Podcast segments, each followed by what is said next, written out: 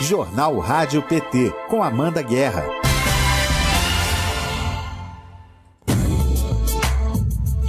Segunda-feira, 20 de setembro de 2021, está começando o Jornal Rádio PT. Informação e luta popular nas suas manhãs. Bom dia, estamos ao vivo em rádio.pt.org.br, no Facebook do PT Nacional e na TV PT no YouTube. Eu sou Amanda Guerra e você fica comigo até às 10 da manhã, horário de Brasília, na frequência do Partido das Trabalhadoras e dos Trabalhadores. Você começa a semana muito bem informado com os nossos correspondentes na Câmara e no Senado e fica também sabendo em primeira mão o que será notícia hoje no portal do PT Nacional. Na semana do centenário de Paulo Freire, eu entrevisto a Thaís Maciel, do projeto Nova Primavera de Educação Política e Popular do PT. Participe do nosso jornal pelo chat e pelo WhatsApp da Rádio PT 61 9316 1527. 61 9316 1527. Faça sua inscrição no canal, curta este vídeo, ative o sininho de notificações e compartilhe agora a edição de hoje com os seus contatos. Direto do Congresso. Hoje a gente começa pelo Senado Federal com a Thaís Ladeira. Bom dia, Thaís. Bom dia, Amanda. Bom dia para todo mundo que está na sintonia do nosso jornal. Espero que você tenha passado um ótimo final de semana, você e todo mundo que nos acompanha. E essa semana é uma semana de grande expectativa aí no campo pessoal, claro, porque para aqueles que gostam da primavera, né? Nós estamos aí às vésperas do equinócio da primavera. Tem muita gente que curte. Qual é a sua estação preferida, Amanda? Qual delas você gosta mais? Brasília, e aqui a gente só tem duas estações, quente e muito quente, eu gosto muito, muito do outono. Porque aí é ameno, temos céu azul, temos uma temperatura gostosa e a gente não tá ainda ressecado, como a gente tá nesse momento aqui. Na, prestes a começar a primavera, tá parecendo outra coisa, menos, menos uma pré-primavera. E você tem toda a razão. Você sabe que, de acordo com a faixa etária, eu, ao longo da vida fui mudando de gosto, né? Primeiro eu gostava do verão, porque tinha a ver com as férias escolares, obviamente. Depois, quando a gente começa a namorar, a gente gosta muito da primavera, por causa dessa imagem romântica que a primavera traz. Mas, definitivamente, agora, já na meia-idade, o outono é uma estação muito gostosa, porque, inclusive aqui em Brasília, os finais de tarde são belíssimos, né? Tem uma luz vermelha muito linda. A lua cheia fica belíssima também no outono, enfim. Mas agora vamos à nossa pauta da semana, Amanda. O papo está muito bom, mas eu queria ainda lembrar que nesse final de semana nós tivemos é, a estreia do Sextou no Senado. Foi uma estreia ótima um absoluto sucesso, deu tudo certo, as pessoas gostaram da, do formato do programa, da dinâmica do programa. E eu gostaria muito de convidar quem não pôde assistir que procure na TV PT a, a, o programa Sextou no Senado, é só digitar e você vai encontrar lá a edição inteira. É curtinha, levou 40 minutos e é bastante dinâmica, eu tenho certeza que todo mundo vai curtir bastante. Final de semana também foi. Um, é, publicada a edição da revista Focus, a revista da Fundação Perseu Abramo. Nessa edição, o senador Paulo Rocha, que é líder do PT no Senado, traz um artigo para falar sobre a devolução da medida provisória que travestida de ares de liberdade, de expressão, na verdade, estava querendo liberar, era mentira, né? Então, nesse, nesse artigo, Paulo Rocha, o senador Paulo Rocha, diz o seguinte: não a liberdade da mentira. A propagação de fake news e ataque às instituições não acontece à toa, serve para mascarar os verdadeiros problemas do país. A fome, o desemprego, a recessão, a destruição do meio ambiente. Então, para você que quer ler na íntegra o artigo do senador Paulo Rocha, líder do PT no Senado, na revista Focus, é só acessar fundo, o site da Fundação Perseu Abramo e, aliás, aproveitar a revista toda, porque, como o próprio nome diz, revista, né? Ela fica, digamos assim, mais densa, tem matérias mais aprofundadas, tem pesquisas. Ela é preparada durante a semana todinha, em geral é publicada ou na sexta-feira ou no sábado. Então vale a pena é, conferir e conhecer a revista da Fundação Perseu Abramo, a Focus. Bom, Amanda, o centenário do educador e filósofo Paulo Freire, que ontem teria desculpa, que ontem teria completado 100 anos, vai ser comemorado em sessão especial no Senado nesta segunda-feira, hoje, quatro da tarde. A homenagem ao patrono da educação brasileira foi sugerida pelo senador Jean Paul Prats, do PT do Rio Grande do Norte. Vamos lembrar que o senador Jean Paul, Jean Paul ele ficou, na verdade, na vaga da senadora Fátima, ex-senadora Fátima Bezerra, atual governadora do PT no Rio Grande do Norte, a única governadora do Brasil e que está fazendo um trabalho incrível na área da educação no Rio Grande do Norte. Ela que é professora e o senador Jean Paul Prats ele ficou um pouco com essa responsabilidade no Senado de continuar o trabalho da Fátima Bezerra na área da educação. Então, sempre quando a pauta é educação, está lá o senador Jean Paul Prats, do PT do Rio Grande do Norte. Por isso veio muito a calhar muito justo essa homenagem a Paulo Freire, que nasceu, portanto, no dia 19 de setembro de 1921, no Recife, nasceu no Recife, em Pernambuco, e ele é reconhecido, gente, mundialmente pelo método de alfabetização desenvolvido na década de 1960, obviamente não eram anos fáceis, né? Ele foi exilado durante 15 anos no período da ditadura militar, mas aí foi providencial também, porque aí Freire espalhou a sua pedagogia crítica pelo mundo afora durante seu exílio de 15 anos. Então, todas as homenagens, ontem foram várias as homenagens a Paulo Freire.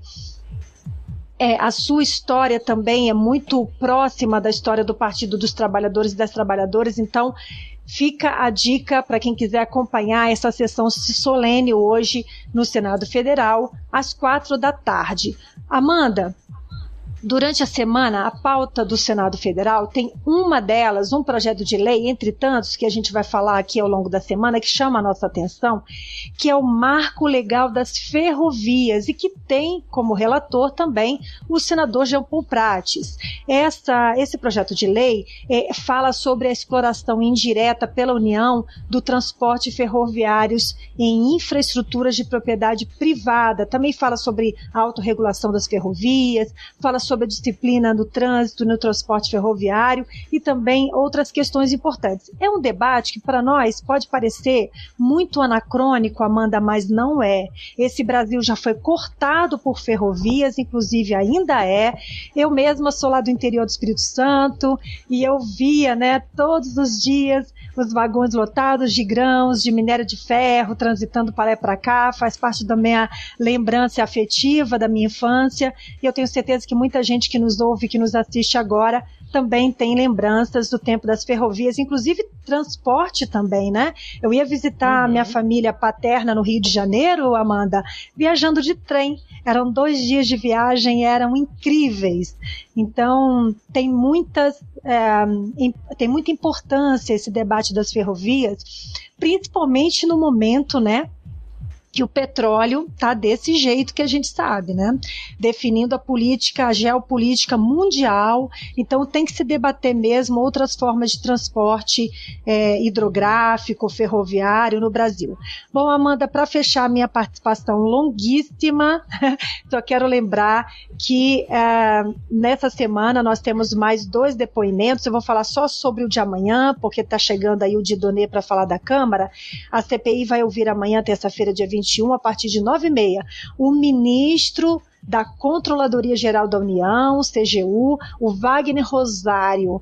Ah, por esse, esse requerimento, ele quer tra trazer o Wagner Rosário para é, perguntar, cobrar do ministro explicações sobre a suposta omissão da Controladoria Geral da União em negociações irregulares no Ministério da Saúde. Amanda, como o próprio nome diz, né? Controladoria Geral da União. Tem que controlar, tem que fiscalizar, tem que acompanhar. Então, milhões e milhões de reais estavam sendo jogados no Ministério da Saúde para a compra da vacina. Obviamente, TGU tinha que estar muito de olho, assim como o Tribunal de Contas da União também. Então, sobre isso, nós vamos ver o depoimento desse ministro Wagner amanhã na CPI. Eu fico por aqui desejando que vocês tenham um ótimo começo de semana, uma boa segunda-feira, com muito, muita leveza, muito bom humor, muita prevenção, muita saúde, muita vacina para os adolescentes, que a minha filha vacinou nesse final de semana também, a Na Terra, estou super bom. feliz. E é isso, a gente começa bem a semana, uma boa primavera. Vamos lá fazer o que será. Vamos, vamos florescer, Thaís. Bom dia para você, boa semana. Vamos agora saber o que está na pauta da semana na Câmara dos Deputados. Bom dia, Marcelo de Donê. Bom dia, Amanda. Bom dia para todo mundo que acompanha o jornal Rádio PT. A Thaís citou aí que o Brasil já teve, ainda tem, né, é, muita estrutura ferroviária. Tem uma música de Cleiton e Cledir, que é uma dupla do Rio Grande do Sul, que cita RFFSA. E eles brincam com o som da sigla, né, que é a Rede Ferroviária uhum. Federal fazem uma musiquinha exatamente da, né, por conta da, da rede ferroviária. O, bom, mas vamos lá. Essa semana segue a luta nas ruas, redes e aqui na trincheira do parlamento, claro, contra a PEC 32 da reforma da Previdência, da deforma da Previdência. Sexta, a gente informou da vitória que a gente teve, desculpa, com a retirada de pauta de votação para mais adequações ao texto né, por parte do relator. O texto já tinha sido bastante modificado, mas mesmo assim a proposta é tão escandalosa que viram que não iam conseguir aprovar. Lembrando que eles chamam a, é, essa PEC, né, Proposta de Emenda Constitucional, da reforma administrativa, mas a gente lembra que reforma é para ampliar ou para melhorar, não para destruir, como é a proposta dessa PEC 32, a PEC do quem votar a favor não volta. Uhum. Semana passada, a gente está começando a falar dessa semana, mas eu tenho que falar de um tema da semana passada ainda. A Comissão de Seguridade Social e Família aprovou um projeto substitutivo da deputada Benedita da Silva, do PT do Rio, que assegura a, aos, aos aposentados por incapacidade permanente, inclusive por acidente de trabalho, uma renda mensal equivalente a 110% do salário de benefício, somada de 2% por ano de contribuição do beneficiário. Salário-benefício é a média aritmética simples de todos os salários de contribuições recebidos pelo segurado do INSS desde julho de 94. Hoje, como é hoje a lei, um segurado do INSS que se aposenta por incapacidade permanente recebe só 60% do salário de benefício, com acréscimo de 2% percentuais para cada ano de contribuição. Né? É, e se a incapacidade for permanente for, for provocada por acidente de trabalho, o valor sobe para 100% do salário do, de benefício. A deputada Benedita da Silva falou que, como é hoje, o benefício não é socialmente sustentável. Aspas. Quando as pessoas se aposentam por incapacidade permanente, não há um decréscimo nas despesas mensais dos segurados, mas, pelo contrário, geralmente ocorre um aumento de despesas. Ela, ela defendeu para. Ela disse isso para argumentar né, a, o substitutivo que ela fez. Essa proposta tramita em caráter conclusivo nas comissões e ainda vai ser analisada pela Comissão de Finanças e Tributação e de Constituição, Justiça e Cidadania. Quando tramita em caráter conclusivo é que não precisa ir a plenário. E hoje tem seminário 100 anos de Paulo Freire, o patrono da educação brasileira. A partir agora já começou, aí deve estar começando 9 horas, organizado conjuntamente pelas comissões de Cultura, de Direitos Humanos e Minoria, Comissão de Educação e de Legislação Participativa. E a deputada Marília Reis é uma das signatárias do requerimento para a realização do seminário. Nessa quarta, dia 22, o PT na Câmara e o PT no Senado vão fazer, acho, não sei se a Thaís até já falou isso, vão fazer o lançamento do livro Memorial da Verdade. A Thaís informou? Falou, falou sim. Ela falou, ah. mas falou comigo nos bastidores, então você pode falar agora. Ah, sim. então tá. Então, o livro é o Memorial da Verdade, Por que Lula é inocente e por que tentaram destruir o maior líder do Brasil.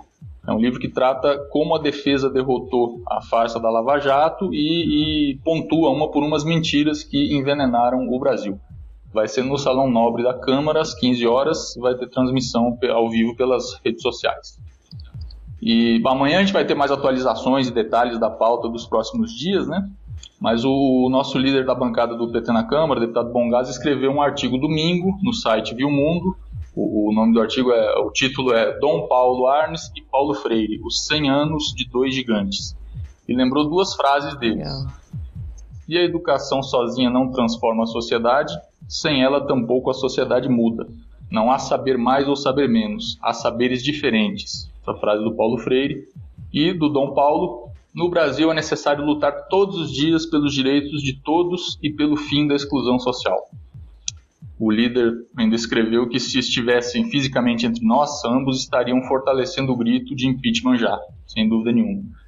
Então, é isso, uma boa semana a todos. Vamos com a essência do exemplo dos dois Paulos, Dom Paulo Evaristo Arnes e Paulo Freire, vivos nas lutas e esperanças do povo hoje. Sempre presentes, né, Marcelo? Muito obrigado. Uma boa semana para você. Você também, mano. Todo mundo. Agora o Fernando Brasil vai trazer os destaques do portal do PT Nacional. Bom dia, Fernando. Bom dia, Amanda, e os que nos ouvem aqui na Rádio PT e também a quem nos assiste pela TV PT, nas redes sociais do partido. Os destaques é, dessa segunda-feira são os seguintes. Uma pesquisa do Instituto Datafolha, publicada hoje, aponta que é, para 69% dos brasileiros a situação econômica do país piorou nos últimos meses. Essa percepção, que reflete o quadro de crise, é vista em 74% de mulheres e 62% dos homens. Também para cerca de 70% das pessoas de 16 a 44 anos e de 65% dos entrevistados acima dessa faixa etária. Outro dado curioso da pesquisa é que 62% dos evangélicos e 71% dos católicos também identificaram uma piora da economia. Os dados da pesquisa têm, na, têm base na realidade do aumento da inflação, dos preços em geral, do desemprego e da queda de renda, que é, são coisas que a gente vem é, denunciando aí é, há bastante tempo no nosso, no nosso site. Então a gente vai destacar uma das coisas que a gente vai destacar é que a inflação está, sem, está fora de controle, que a dolarização dos combustíveis puxa os aumentos e a falta de uma política econômica industrial termina de construir esse cenário de terra arrasada. Então a gente também deve incluir uma tabela com os principais aumentos de preços. Uma segunda pauta é também reflexo dessa catástrofe econômica do governo Bolsonaro. O Brasil tem um recorde de 30 milhões de pessoas recebendo até um salário mínimo. Segundo o levantamento da consultoria e dados, o número de brasileiros com renda do trabalho de até R$ 1.100 é o maior desde 2012. De outro lado, o estudo do IPEA revela que 46 milhões de famílias é, vivem sem renda do trabalho, que equivale a quase 30% dos lares brasileiros, 28,5%. Outros 27,9% tem renda é, muito baixa. Então, vamos resgatar a realidade da renda dos trabalhadores nos governos do PT, né, apontando para a política de valorização do salário mínimo, que garantiu um ganho de mais de 74% é, para esse piso. É, o terceiro destaque é sobre a participação de Jair Bolsonaro na Assembleia Geral é, da Organização das Nações Unidas. Ele fala agora nessa terça-feira, no dia 21, mas já expôs o seu governo ao ridículo ontem em Nova York. Né? Sem, sem vacina e sem máscara, e por isso sem poder entrar em restaurantes, Bolsonaro e comitiva tiveram de comer uma pizza na calçada. Para completar o fiasco internacional, a cena dessa, é, desse, desse, momento foi fotografada e distribuída mundialmente e tem a presença do ministro da Saúde, Marcelo Queiroga, que a gente apelidou carinhosamente de Pazuelo de jaleco do presidente. Então, vamos lembrar dos fiascos anteriores de Bolsonaro na ONU e destacar é, o que ele disse que vai defender em seu discurso, em particular o marco temporal. É isso, Amanda. Esses são os destaques de hoje da nossa agência de notícias. Acompanhe essas e outras notícias em pt.org.br. Muito bom dia, bom trabalho e até amanhã.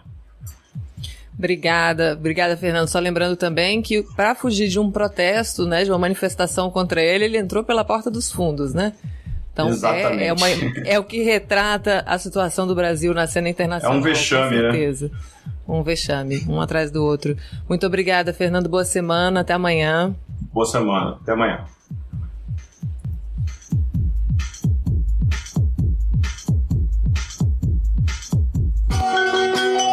Nova Primavera.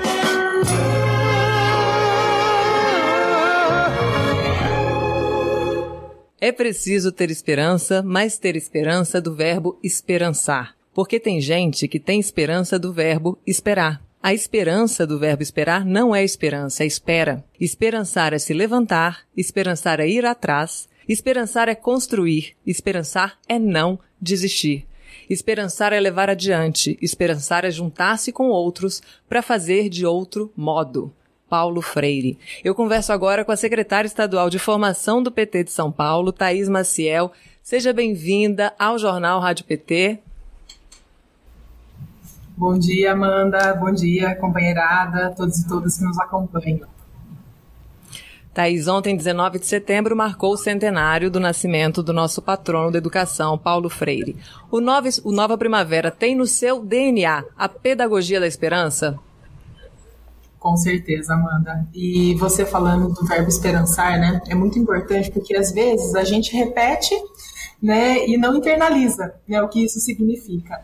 E a intenção, inclusive, do Nova Primavera é um pouco disso, né? A gente colocar na prática a nossa esperança, né, o nosso cotidiano, o nosso dia a dia, a nossa luta no território onde a gente atua. Então é fundamental né, que os companheiros e companheiras se envolvam nesse processo formativo que a gente está, né, que a gente iniciou no, no começo do ano, do ano e que agora a gente concluiu, inclusive, as turmas né, do Nova Primavera, a Jornada Nacional dos Educadores Militantes, mas que o projeto ainda tem muito por fazer. É, e você falando do, você citando Paulo Freire, né, ontem, como né, os que me antecederam já, já citaram, e você mesma falou, ontem completou seu centenário, né, 100 anos de Paulo Freire, 100 anos né, de sua obra é, que ele nos presenteou com, no Brasil e para o mundo, né, um dos maiores educadores do mundo, reconhecido mundialmente. E muitas postagens, muitas homenagens é, para esse educador né, que transformou tantas vidas. E teve uma em especial que me chamou a atenção, é, Amanda, que ele fala, né, e eu peço licença aqui para citar também, é, que o próprio educador fala: nenhuma realidade é assim mesmo. Toda realidade está aí, submetida à possibilidade de nossa intervenção nela. Né? Então, é, as coisas não são assim mesmo. Né? As pessoas têm direito à dignidade, têm direito a ser feliz, têm direito a ter alimentos, né, tem direito a ter energia elétrica, tem direito a ter uma casa própria, né, tem direito a ter moradia, dignidade. Né, e nós estamos aqui para transformar essa realidade de todos e todas. Então, Paulo Freire já nos ensina isso e nos ensina, inclusive, a praticar essa esperança, né, através do seu verbo esperançar. Então, queria também dizer isso aqui, porque é, de fato é uma obra que nos emociona muito e que nos transforma né, a todo dia. E, nos, e está nos transformando, inclusive, né, aqui na Escola Nacional, nas secretarias estaduais, enfim, né, é, com a sua grandeza e com a possibilidade da gente avançar mais ainda nessa construção coletiva é, para esperançar o Brasil. É isso, Thaís. O Gilberto Carvalho esteve aqui na semana passada para falar das próximas etapas do Nova Primavera. Mas teve uma ampliação no prazo, né? Explica pra gente como é que foi isso. É isso. É, o, o programa Nova Primavera, né, ele é composto pela Jornada Nacional dos Educadores e Educadoras Militantes, né, que a gente concluiu essa primeira etapa no último dia 4 de setembro, que é aquela que é aquele a jornada que a gente fez de formação mesmo, com 12 oficinas, né, que foram encontros virtuais em todo o Brasil, onde a gente teve mais de 6.500 inscritos. Então, essa, essa etapa foi concluída no último dia 4 de setembro, a gente concluiu né, com as turmas dos educadores e educadoras militantes. Agora, né, o Nova Primavera está com o desafio de realizar a Conferência Nacional de Formação e Educação Política, que inclusive homenageia Paulo Freire que leva o nome, né, a Conferência Nacional leva o nome de Paulo Freire. E para a Conferência Nacional acontecer, precisa acontecer antes suas etapas. Né? Então a gente está é, organizando agora, nós é, organizamos desde o final de agosto, né, e agora né, o prazo estendido até dia 2 de outubro para as etapas municipais ou então etapas regionais né? Que tem muitos companheiros e companheiras que nos procuram e falam assim, poxa, Thaís, né, aqui no meu município nós somos em poucos, ou então é, a gente tem dificuldade de organizar só aqui e a gente atua, por exemplo, em região, ou então é um município maior que atua no conglomerado, por exemplo, a gente pode fazer de forma coletiva com outros dois ou três municípios? Pode fazer, né? não tem o menor problema. Né? E nós, da Escola Nacional de Formação e também das secretarias estaduais, estamos à disposição para dar todo o respaldo necessário para os municípios realizarem as etapas municipais de formação para contribuir né, conosco na discussão sobre o Sistema Nacional de Informação Política, né, que a gente imagina, a gente vislumbra, né, a conferência ela tem um texto base, o texto base está aí para ser emendado, para ser construído de forma coletiva, né, como uma coxa de retalhos mesmo, mas, é, mas essa, essa, esse Sistema Nacional, né, a gente vislumbra, a gente imagina, né, é, não só né, Secretaria Nacional de Formação, Escola Nacional de Formação e é, Fundação Perseu Abramo, mas também né, um sistema que espraie a formação para todas as regiões, para todos os territórios do Brasil, né, e além dele.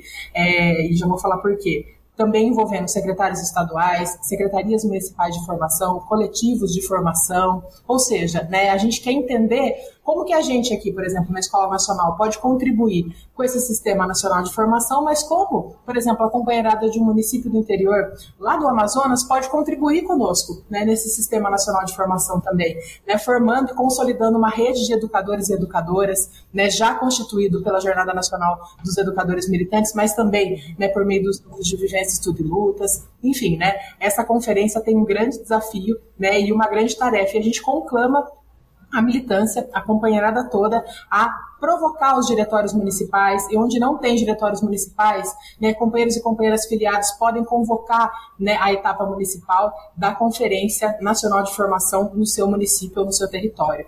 Então, esse prazo vai até dia 2, né, é, ia, ia até, né, na semana passada, até dia...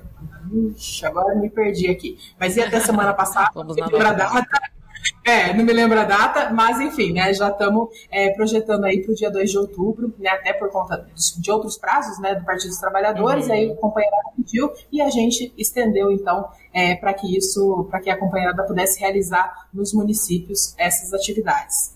Mais uma coisa, Amanda, que eu acho importante frisar, né, muitos companheiros vêm me falar que, por exemplo, eu sou do interior do estado né, e eu estou numa macro-região aqui. A minha macro-região realizou uma conferência regional. Né? Mas isso não impediu, por exemplo, o meu município de realizar uma conferência municipal. Né? Então, não, não, não é porque teve a conferência regional que você, companheiro ou companheira militante, né, não, não pode fazer no seu município. Muito pelo contrário. Né? A gente quer incentivar, a gente quer debater formação política com todos e todas. É isso. Thais, aproveitando também que você falou da jornada, é, eu queria que você falasse da avaliação dessa Jornada Nacional de Educadores Militantes. Como é que foi essa experiência?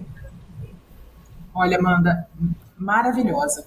É, eu, eu, na verdade, né, iniciei o processo, é, iniciei o processo é, da Jornada Nacional dos Educadores e Educadoras Militantes como secretária estadual.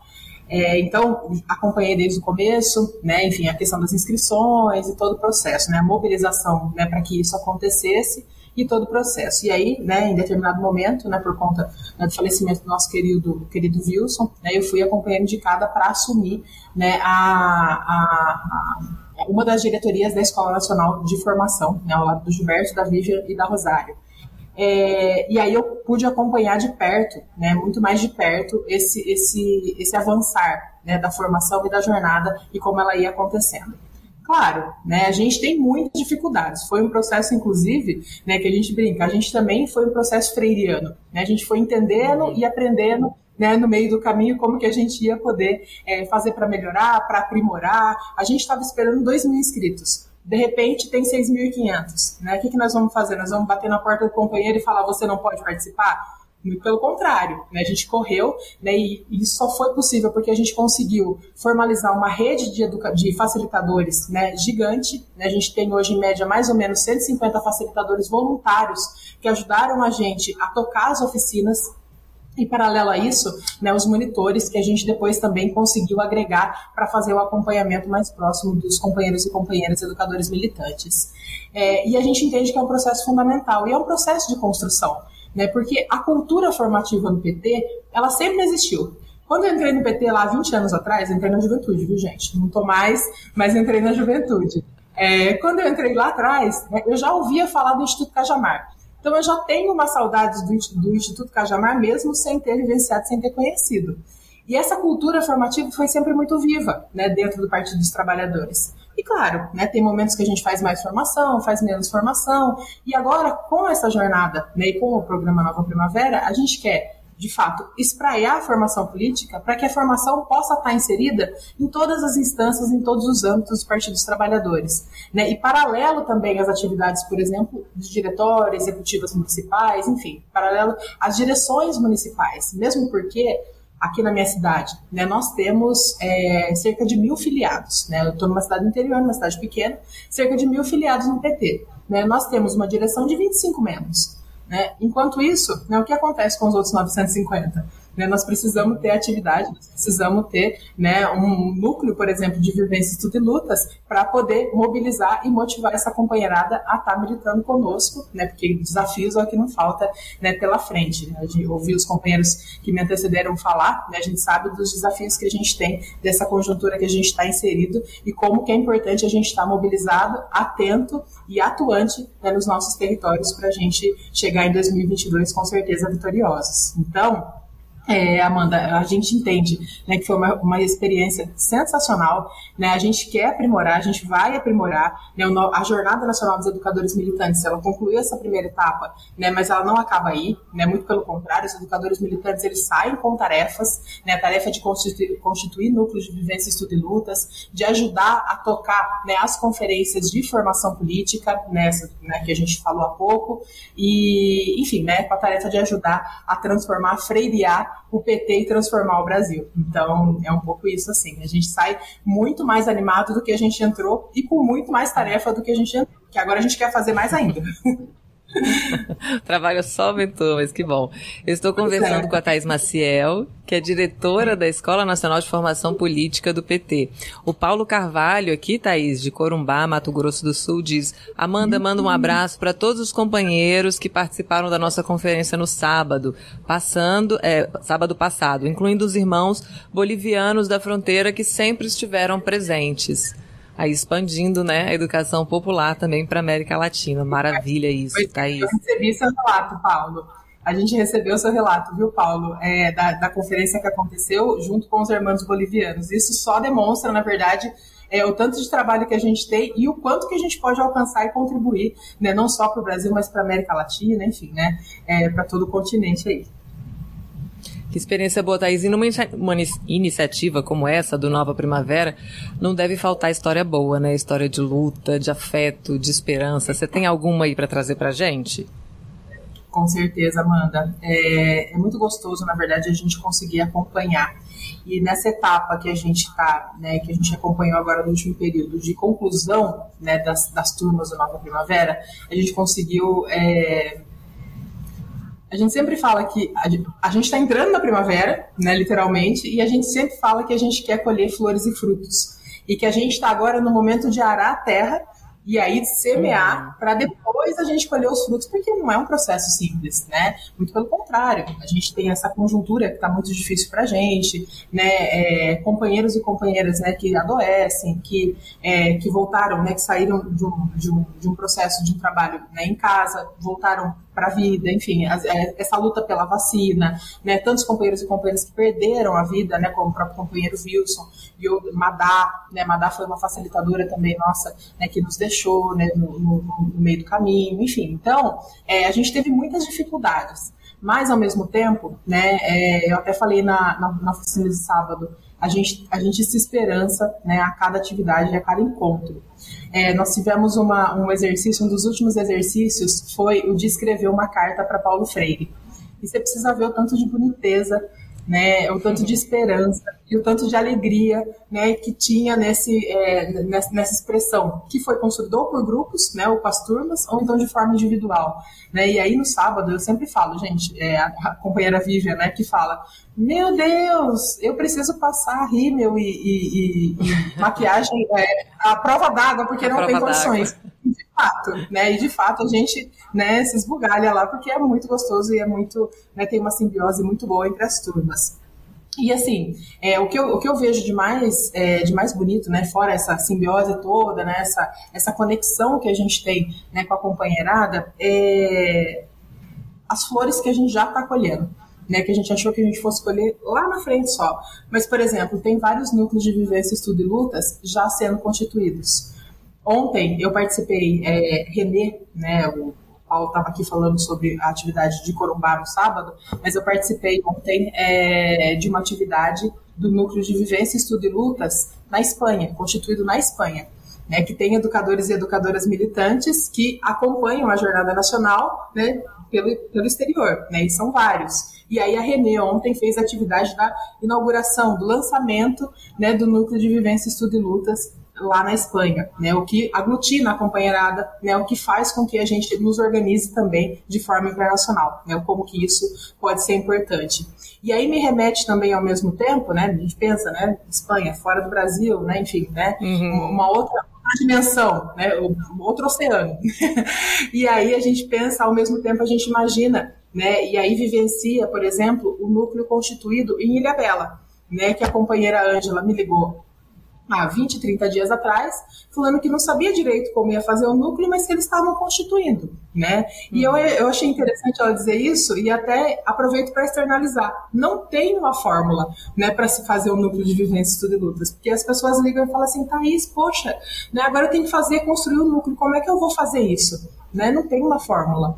O que a gente precisa fazer é reunir os companheiros e companheiras interessados em debater né, o território em que vive né, e que tenha militância, né? Ou então que possa ter militância, porque não se conforma com a realidade colocada, como nos ensina Paulo Freire. E a partir daí, uhum. construir a luta. É, a nossa intenção né, é dar todo o respaldo e toda informação, enfim, né, toda, toda necessidade né, que a companheirada nos municípios e territórios precisam para que esses núcleos de vivência, estudo e lutas se concretizem e que ano que vem se torne comitês populares Lula presidente. Então, já estou dando um spoiler aí. e está bem contextualizado né, dentro da, da pedagogia da autonomia, que também de autoria do, do Paulo Freire, esse respeito ao contexto né, local e que educandos e educa, educa, educadores e, edu, e educandos aprendam e ensinem juntos. Isso é muito interessante. O José Fernando dos Santos aqui, aproveitando para fazer, chamar a militância. Discutam o texto base. Né, o, o, o José Fernandes aqui, ele fala também, procure as secretarias de formação da sua localidade e região. Obrigada aí pelo apoio, né, nesse, nesse chamado para a gente construir esses núcleos e fortalecer o Nova Primavera, porque ele não tem data. Não é verdade, Thaís? É para ser constante, é para ser, para pertencer às comunidades, pertencer ao povo e ser todo dia, não é isso? É isso, é isso. E a gente até, e a gente até brinca, né? Parece que é uma coisa ingênua, ah, não, vamos, né, nova primavera, vamos colher frutos e tal. Imagina, né, a gente quer que os companheiros e companheiras agora, é, na, concluindo a Jornada Nacional dos Educadores Militantes, a gente não concluiu nada, a gente só começou, né, a gente deu o primeiro passo, né, para um trabalho é, no território, né, em todas as regiões aí brasileiras e fora dela, fora do Brasil, é, para que a gente mesmo, de fato, né, tenha, né, um espaço para a gente acolher os novos companheiros filiados e filiadas, né, para a gente ter um espaço. Por exemplo, né, hoje, se um companheiro ou companheira se filia né, no, no PT aqui da minha cidade, eu, eu, a gente não tem, né, nós vamos convidar ele para quê? Para uma reunião do diretório, né, que às vezes precisa debater e discutir coisas burocráticas, porque o PT é um partido político, né, tem burocracia para ser cumprida, né, e precisa ser cumprida, a direção também é eleita para isso, né, mas às vezes não é o espaço ideal né, para um, um recém-filiado ou então para um filiado que está mais distante né, do dia a dia do partido. Então, como que a gente vai trazer esse companheiro ou essa companheira para junto, né, para perto? O núcleo de vivência, estudo e lutas pode ser uma porta de entrada.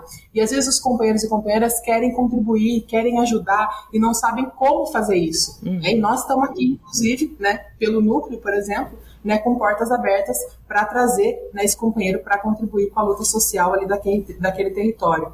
Né, tem ah, é aquele negócio, né, o coração sente onde o pé pisa. O que, que eu aqui na minha cidade, né, quais são as alegrias, quais são as dores, quais são as dificuldades dos trabalhadores e trabalhadoras aqui da minha cidade, do meu território. Né, como que eu, militante do PT, ou militante de esquerda, né, porque o núcleo vai além do Partido dos Trabalhadores, né? A gente quer fazer aquela famosa furar a bolha. Né? Então, como eu, militante militante de esquerda pode contribuir para transformar essa realidade, né? E o que que eu posso, então, baseado nisso, quais ações que a gente tem que fazer? Né? A gente precisa se debruçar, por exemplo, sobre a pedagogia do oprimido ou a pedagogia da autonomia, né? É, refletir, né? fazer formação também. Né? Nós precisamos atuar, fazer movimentos sociais também. Né? Tem uma companheira, inclusive, se eu não me engano, acho que é, é acho que é do Pará, né? se eu não estou enganada, é uma companheira secretária estadual de formação que é, organizou via diretório e aí via núcleo de vivência, estudo e lutas, é, ela, ela recolheu alimentos, fez uma campanha para colher alimentos, para constituir cesta básica e para distribuir cesta básica entre os próprios companheiros. Né, e aí localizou famílias, né, e essas famílias, que a gente está no momento de fome, né, no momento crítico é, da, da, da, política e da economia brasileira. Né, e isso, isso não, é, não, é, não é palavra bonita que vai resolver. Uhum. Né, arroz feijão no prato. Então, o que, que aqueles companheiros e companheiras daquele território puderam fazer ali momentaneamente para contribuir com esses trabalhadores e trabalhadoras que estão desprovidos? Né? Então, eles acharam esse caminho, por exemplo, para seguir. Né? Então, é inúmeras as tarefas que a gente tem no próximo período, né? inclusive eleger o presidente Lula. e eu soube também que o Nova Primavera já está em expansão para além do partido, como você falou agora, mas também com a parceria com os movimentos sociais. Explica isso para gente, por favor, Thaís. Sim, sim. É, o próprio, a, a, própria Nova Primavera né, foi idealizado e aí quando é, a, pelo menos uma vez a cada 15 dias, né, a gente faz um encontro que a gente chama de conselhinho, é, que, é, que, é uma, que é uma reunião, na verdade, de avaliação e de colheita, né, que a gente chama, é, com movimentos populares, que são parceiros que nos ajudam, MST, CMP, enfim, e dentre tantos outros. E é, aí a gente, a intenção, inclusive, é estreitar la, os laços entre esses movimentos e também né, ter uma rede formativa para além do PT, né, para fora do Partido dos Trabalhadores. E na acho que faz uns 15 dias mais ou menos, nós fechamos né, uma parceria com a Escola Nacional de Formação Florestan Fernandes para um curso que, inclusive, as inscrições se encerram hoje. Então, ó, é, companheirada, corre lá que ainda dá tempo. Né? O, o, o curso vai ser via YouTube toda quarta-feira, né, a começar dessa aqui do dia 22, vai até o dia 17 de novembro. Então são nove encontros com nomes assim, com nomes que renomadíssimos que vão falar sobre a realidade brasileira. Né? Então é muito importante, inclusive, para a gente né, se autoformar nesse processo também né, de continuidade, que a gente já teve as oficinas, a gente, né, enfim, avalia a conjuntura, mas às vezes ali, né, alguém ajudando a gente a compreender nessa realidade brasileira que a gente está inserido faz toda a diferença. Né? Então nós já encaminhamos para os educadores militantes, né, fizemos grande divulgação com os diretórios estaduais e aí pedimos né, para fazer com diretórios municipais. E aí corram porque é até hoje a inscrição. É um curso bem legal. Deixa eu ver aqui o nome do curso para eu passar para Dilemas da Sociedade Brasileira. Né, o nome do curso é esse. É, e né, inicia já na próxima quarta pelo YouTube a partir das 19 horas. Então a gente e super eu, recomenda. Pode falar. Não, onde que o pessoal faz inscrição? Só para a gente dar informação ah, é completa. Será que a gente pode encaminhar o link? É pelo Simpla. É, um, é uma Você plataforma. Pode me mandar de... que eu coloco aqui no chat também. E não tem um outro portal que vá direto para o Simpla? Os, não, algum, é, é algum site? Não, mesmo. direto lá. Então você pode é me mandar que eu coloco aqui no chat, a gente vai encerrar, mas antes deixa eu só ler aqui para você as mensagens. A Meg diz Primavera Renovação. É, o José Fernando dos Santos diz bacana, Thaís, vamos em frente realizar as conferências locais, regionais e nacional Viva Paulo Freire, viva a nova primavera. Vamos definir uma política nacional de educação e formação política do PT e freirear o PT e o Brasil e construir os núcleos de vivência, estudos e lutas. O pessoal está animado aqui, todo mundo muito feliz com o PT retornando para as bases, né? Voltando para essa origem. Eu agradeço muito sua participação hoje, Thaís. Desejo um ótimo trabalho para vocês e nossas portas estão sempre abertas aqui para Nova Primavera para dar essa informação sobre esse projeto belíssimo. A gente quer saber de tudo sempre, viu? Imagina, Amanda. A gente que agradece. É, muito obrigada pelas portas. A gente sempre precisa mesmo de portas abertas, então a gente que agradece. É, e assim, eu sempre falo que quando a gente participa das reuniões do PT, e aí em todas as instâncias, né? É, não importa. As pessoas sempre falam que falta comunicação, é, formação, é, é, é, voltar para voltar as bases e furar a bolha. Então, uhum. o Nova Primavera tem, tem esse intuito. Né, de comunicar diretamente com a companheirada que está na base, né, de voltar para a base, de pisar no território, né, de fazer formação e de furar a bolha, de falar para além de nós. Então, companheirada, nos ajudem a construir as conferências. Né? Companheiros aí falaram no chat né, pediram, é, provoquem os diretórios municipais, provoquem os dirigentes. Se os dirigentes não fizerem, né, pode falar né, com as secretarias estaduais de formação, então você mesmo, companheiro, pode convocar essa, essa conferência. Né? Nós estamos aqui para contribuir, para ajudar e a gente quer que vocês também ajudem e contribuam conosco para a gente construir aí é, uma, uma, uma, uma, formação que seja de todos e todas e que possa atingir todos os territórios e, todos os, e todas as localidades aqui, não só do Brasil, mas do mundo, né? como as experiências aqui relatadas tratadas. Então, Amanda, mais uma vez eu agradeço e dizer que a gente está à disposição. Obrigada, bom dia, Thaís.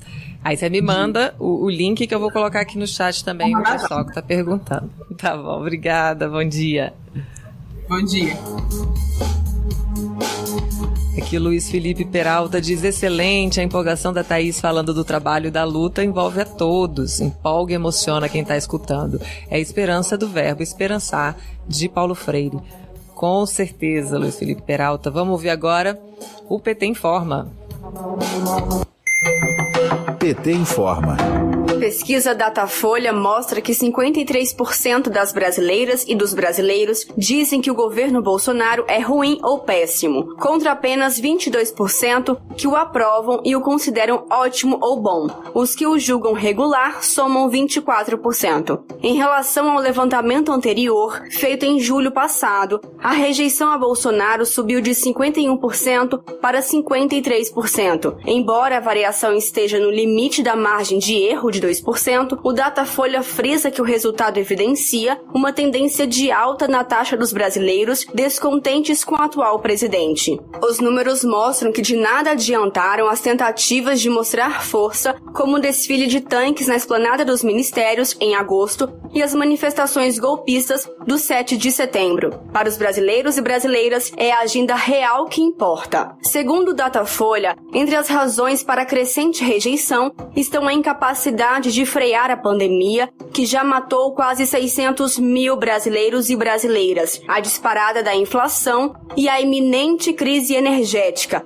outro problema provocado pela má gestão do governo, que demorou para acionar as termoelétricas. A nova pesquisa do Datafolha sobre o cenário eleitoral de 2022 mostra que Lula continua disparado como preferido dos eleitores para ser o próximo presidente do Brasil. Se houvesse hoje um segundo turno entre os dois, o petista ganharia com folga de Bolsonaro, 56% a 31%. O ex-presidente Lula afirma que é cedo para apreciarmos com destaque as pesquisas da opinião pública, pois elas podem mudar com o passar dos meses. Vamos ouvir pesquisas elas vão ser mais contundentes quando a campanha começar, quando os partidos tiverem registrado seus candidatos, quando as campanhas estiverem na rua, aí sim as pesquisas vão mostrar um quadro mais real daquilo que vai ser as eleições de 2022.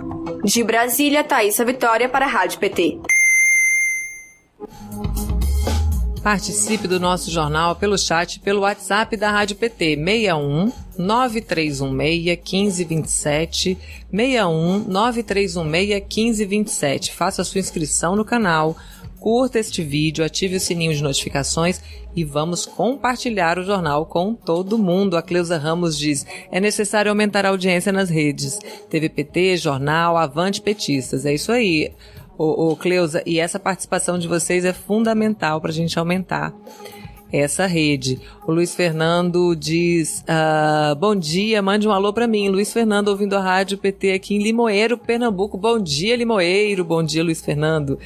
Aqui a, a Josi Negreiros diz: O sextou no Senado foi ótimo, não assisti ao vivo, mas já fui lá e gostei muito. Olha aí, Thaís Ladeira.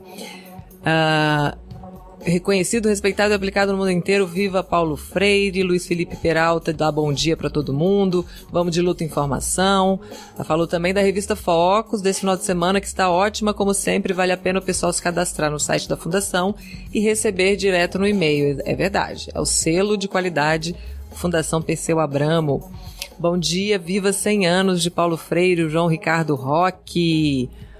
Maravilha, gente. Vamos seguindo aqui na nossa programação. E hoje tem o TV Elas por Elas. Vamos ouvir? No TV Elas por Elas, formação desta segunda-feira, vamos acompanhar a aula Resistência, Saúde Integral da Mulher, com a mestra em saúde coletiva Denise Motadal. Na sequência, uma conversa sobre o sistema público de saúde no Brasil e assistência à saúde integral da mulher com Lúcia Souto, médica sanitarista, presidenta do Centro Brasileiro de Estudos da Saúde e pesquisadora da Fiocruz, e Emily Sampaio, médica, professora da área de saúde coletiva da Universidade Federal do Cariri e integrante da Rede Nacional de Médicos e Médicas Populares. Você não pode perder. Eu Espero você às 16 horas na TV PT e na Rádio PT.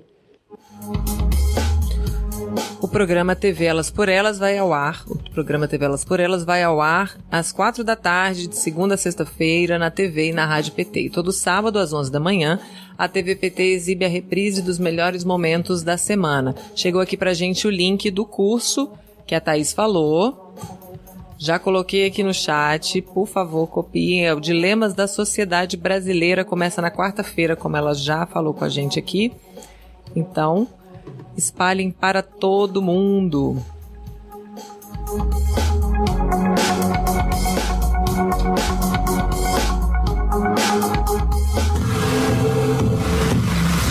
Minuto Ambiental com Márcio Macedo.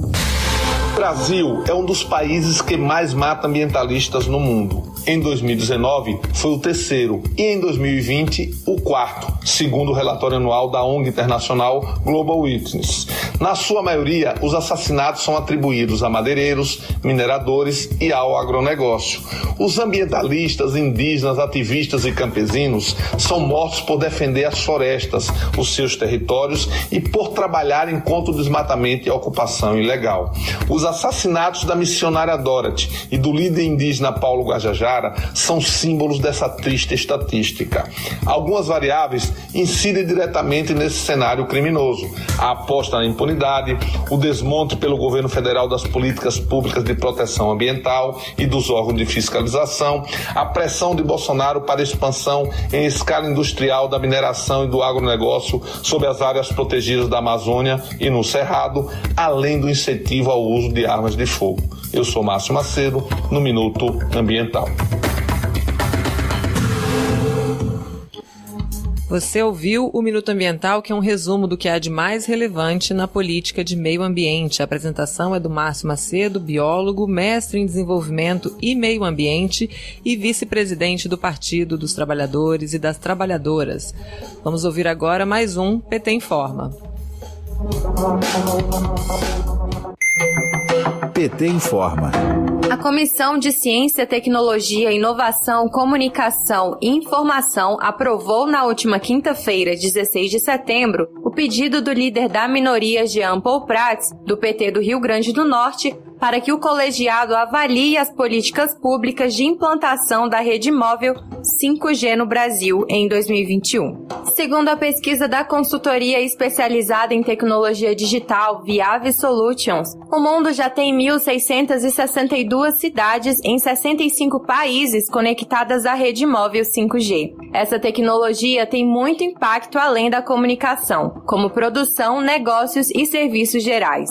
No Brasil, o edital para leilão do 5G tem sido adiado por diversas vezes por conta da pressão que os Estados Unidos tem feito com o governo Bolsonaro. O objetivo dos Estados Unidos é dificultar a participação da empresa Huawei, que tem tecnologia mais avançada do setor. Segundo o ministro Fábio Farias para o jornal Folha de São Paulo, algumas cidades terão 5G no final do ano, pois o leilão deve acontecer no dia 21 ou 24 de outubro, pela previsão do ministério. A meta é que todas as capitais brasileiras tenham internet móvel de quinta geração até julho de 2022. De acordo com Jean Paul Prats, os efeitos econômicos da implementação da 5G no Brasil serão enormes. Segundo estudo feito pela IDC para o movimento Brasil Digital, a implementação da tecnologia deve gerar cerca de 22,5 bilhões de dólares em negócios até 2024. Apesar da Agência Nacional de Telecomunicações, a Anatel, ter enviado o um edital do leilão em março para o Tribunal de Contas da União, o TCU, somente no mês passado a agência reguladora terminou de encaminhar os esclarecimentos solicitados pela Corte para emitir sua decisão. O TCU tem 90 dias para concluir a avaliação e só após isso será realizado o leilão. Para o senador Jean Paul Prat, será o maior leilão de radiofrequência já realizado no país e a maior tecnologia de quinta geração realizada no mundo. De Brasília, Terra Thaís Costa para a Rádio PT. Agora no finzinho do nosso jornal a gente assiste um registro, assiste, escuta para quem está pela rádio, um registro do encontro entre dois gigantes, Lula e Paulo Freire, em 1989. Vamos conferir. Mas vamos terminar 89 com praticamente 31 milhões de analfabetos e 8 milhões e meio de crianças em idade escolar sem escola para estudar. De quem é a culpa, professor? A culpa fundamental está na estrutura da sociedade em que nós vivemos, é na, é na forma como eh, esta sociedade montada como está funciona e como ela se organiza, como ela se dirige aos interesses de uma certa minoria que detém o poder. Eu acho, Lula, que para enfrentar um problema como esse que você acaba de colocar, quer dizer, 8 milhões de meninos e de meninas, em idade escolar, eu nem, eu nem diria fora da escola, porque quando a gente diz 8 milhões fora da escola, esse fora eh, sugere é um pouco de manha da ideologia. Sabe? Isso sugere que os 8 milhões não estão na escola porque não querem. Não, são 8 milhões de meninos e meninas proibidos de estar na escola. Que a gente puder fazer, no sentido de convocar os que vivem em torno da escola e dentro da escola, no sentido de participarem, de tomarem, de tomarem um pouco o destino da escola na mão também. Tudo que a gente puder fazer nesse sentido é pouco ainda, considerando o, o, o trabalho imenso que se põe diante de nós, que é o de assumir esse país democraticamente. Isso aí a gente encerra com esse registro belíssimo, essas palavras, né? O Jornal Rádio PT vai ficando por aqui, mas a nossa programação continua, porque a Rádio PT tem muita informação, podcast, música boa. Durante todo o dia nós estamos também no Spotify, não só na, na internet, né? Não só no portal. É, eu volto amanhã às 9 horas, horário de Brasília, em rádio.pt.org.br, pela TV PT no YouTube, pelo Facebook do PT Nacional. Se inscreva no nosso canal, curta os vídeos, acompanhe a rádio, o portal e siga as nossas redes sociais. Obrigada pela sua companhia mais uma vez. Rádio PT, aqui toca democracia.